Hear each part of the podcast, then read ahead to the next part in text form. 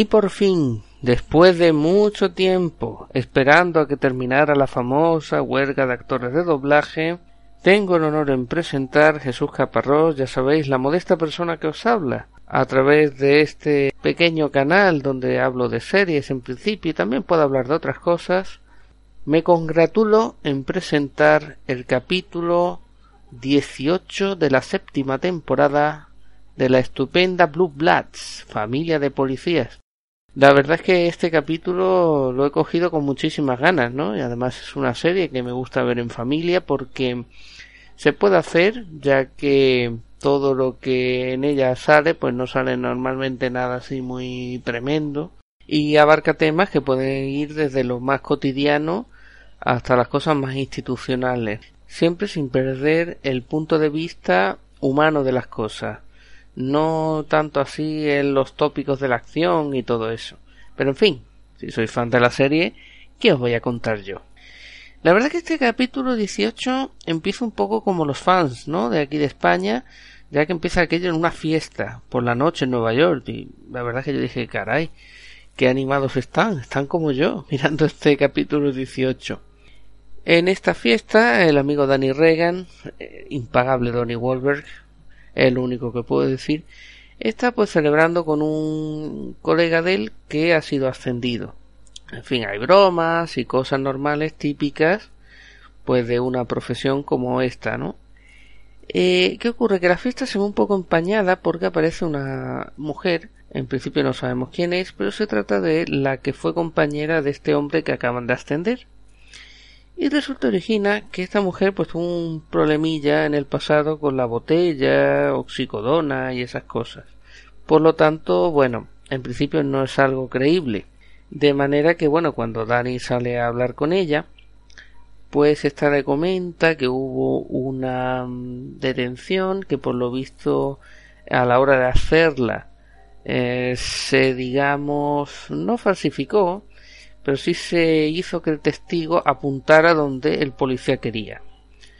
Eh, una manera como de decir que no se hicieron bien las cosas, porque bueno, ya sabemos que por aquellas tierras lo que se estila son las cuotas, o sea, tantos arrestos haces, tantas condenas consigues y puedes optar a buenos puestos dentro de la institución policial, incluso dentro de la cuestión del gobierno, ¿no? Del gobierno municipal, porque no olvidemos que allí la policía aunque es potente y tiene una seña de identidad, no deja de ser policía local, lo que podría ser aquí en España, por ejemplo, los guardias municipales, guardia urbana en Cataluña, o pues bueno, ya no sé yo otros sitios, pero es similar, ¿no? O también hay otra policía que solo sirve para poner multas, me han dicho a mí, que está en Madrid, que son los agentes de movilidad, en fin, los recomendados, que no saben ni leer ni escribir, pues se dedican a jorobar a los ciudadanos. Pero bueno, como yo no vivo en esa ciudad, yo vivo en otra que empieza por M y está mucho más al sur, dejaré el ejemplo ahí. La cosa es que este es el primer conflicto que se plantea.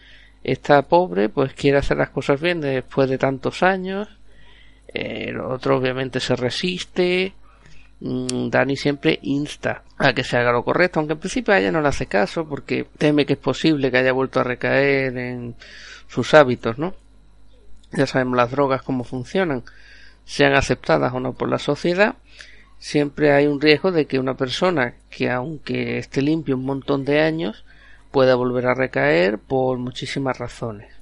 Ese sería el primer conflicto. Luego ya el gordo, el grueso, el que cuando tú abres eh, o alguna página de estas importantes, es uno que se le plantea, como no, al director Reagan, a nuestro querido Tom Selleck, por cierto, actorazo, aunque digan algunos lo que digan, o se metan con su forma de pensar. Yo siempre digo que en un país libre cada uno puede votar y pensar lo que le dé la gana, y más si ve un hombre como este, que a pesar de no haber estado mucho en el cine, ¿no? en las películas de Hollywood, de un gran presupuesto y tal, pues ha sabido reinventarse para la tele y si tiras de ficha, tiene muchas pelis para televisión y tal, o sea que para mí todos mis respetos. Y después de las actuaciones que él suele tener en esta serie, pues mucho más.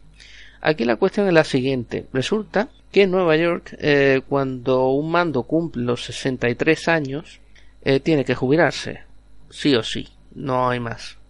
¿Qué ocurre? Que uno de los oficiales, mm, por lo visto, es un tipo extraordinario, tú ves que es un tipo que ha sido aguerrido, em, se le ve una honestidad, vamos, me encanto, pues este hombre no se quiere jubilar dándose la casualidad de que también pues es eh, negro y entonces claro él de alguna manera eso de retirarse estando bien de forma pues le sienta mal su orgullo no porque ha tenido que luchar más que los demás y todo esto que es muy duro eh, la verdad que sí más y me en los años imagino que este hombre porque tiene ya 63 no pues en los 70 y todo eso e incluso antes pues estas personas sufrían la discriminación que sufrían no entonces aquí a Frank se le plantea un dilema y es que este hombre no se quiere retirar, pero caray, es que lo, tiene que obligar a que se retire. Este hombre quiere poner una demanda, eso trae al pobre Frank de cabeza todo el capítulo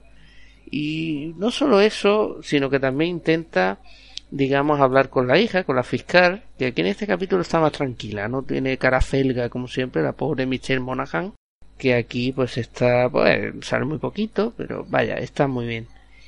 Y aquí la cosa es que no solo acude al gobernador para que se cambie una ley, porque se aluden a cosas muy lógicas, como el hecho de que cuando se hizo la ley, 63 años de los de antes, como decimos aquí ahora, pues eran 63 años, prácticamente estabas a pique de un repique de irte al otro barrio, ¿no?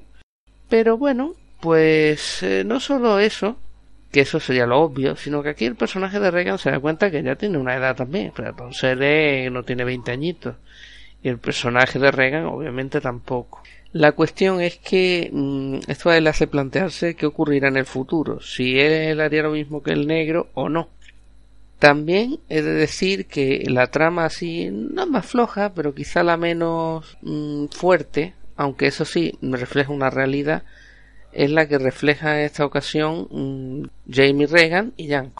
¿Por qué? Porque aquí en este caso habla de los agentes de, de patrulla normales y corrientes, pues que empiezan a hacerse bromitas y tonterías, y eso puede ocurrir también en cualquier trabajo, ¿no? Y estas bromitas pues van subiendo cada vez más del escalafón hasta que, bueno, puede llegar a puntos donde, por ejemplo, vemos como eh, son apuntados Janko y Reagan por parte de la otra pareja, que son pues los que le hacen un poco la puñeta, aunque ellos también se la hacen a ellos, eh, donde los meten en un cochecillo de estos eléctricos chiquitillos y bueno, sería una situación que es, mm, es cómica, ¿no? Porque vamos, cuando la gente llega a ese coche y lo que pasa, pues bueno. En fin, yo esta serie no voy a estropearla, no voy a desvelar las cosas, como en otras, porque bueno, eh, una serie que hay que ver para sacar las propias conclusiones de cada uno. Yo siempre digo que las conclusiones siempre hay que sacarlas uno, nunca dejar que nadie te las saque.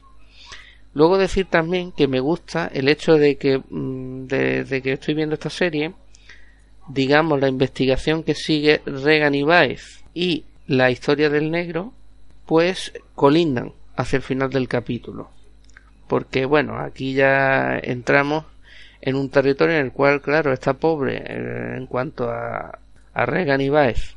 Estamos en que la pobre está por querer hacer un bien, la pobre borracha no acaba bien por querer hacer lo correcto. Y esto conlleva a una serie de historias que ya la iréis viendo y que terminan aliándose ya con, con este oficial de la policía de Nueva York que no se quiere retirar y tal y, y está bien deriva una escena de acción tampoco es muy allá la escena porque es una redada ahí lo voy a dejar. Y luego creo que la clave está hacia el final del capítulo en el cual cuando ya el, director consigue más o menos salvar la situación la cara que pone hacia el final esa cara donde tú puedes leer perfectamente lo que el personaje está sintiendo en ese momento es algo así como algún día me va a tocar, ¿eh? Y es maravilloso. Da igual que esto yo lo diga, porque en cuanto veáis el capítulo lo vais a notar. Eso se, lo hace la maestría de un actor después de muchísimos años. Deciros que tampoco falta aquí la famosa cena de los Reagan y donde siempre pues se recogen opiniones de todos los miembros de la mesa desde su punto de vista de las cosas que pasan el abuelo de la familia, Henry Reagan, Vamos, está fantástico, lo poquito que sale. Este personaje es que así. Está siempre en la casa allí y casi siempre. Y la verdad es que es maravilloso, como habla desde la experiencia. Así que nada chicos, ha merecido la pena esperar casi todo un mes, que ya la temporada podía haber terminado, ya le valía aquí a los actores de doblaje. Y deciros que con este capítulo ya solo restan otros cuatro. O sea que ya de estos próximos capitulillos, conforme vayan saliendo, y yo tengo un huequillo, ya os los iré comentando, ¿de acuerdo? Muy bien chicos, hasta el próximo.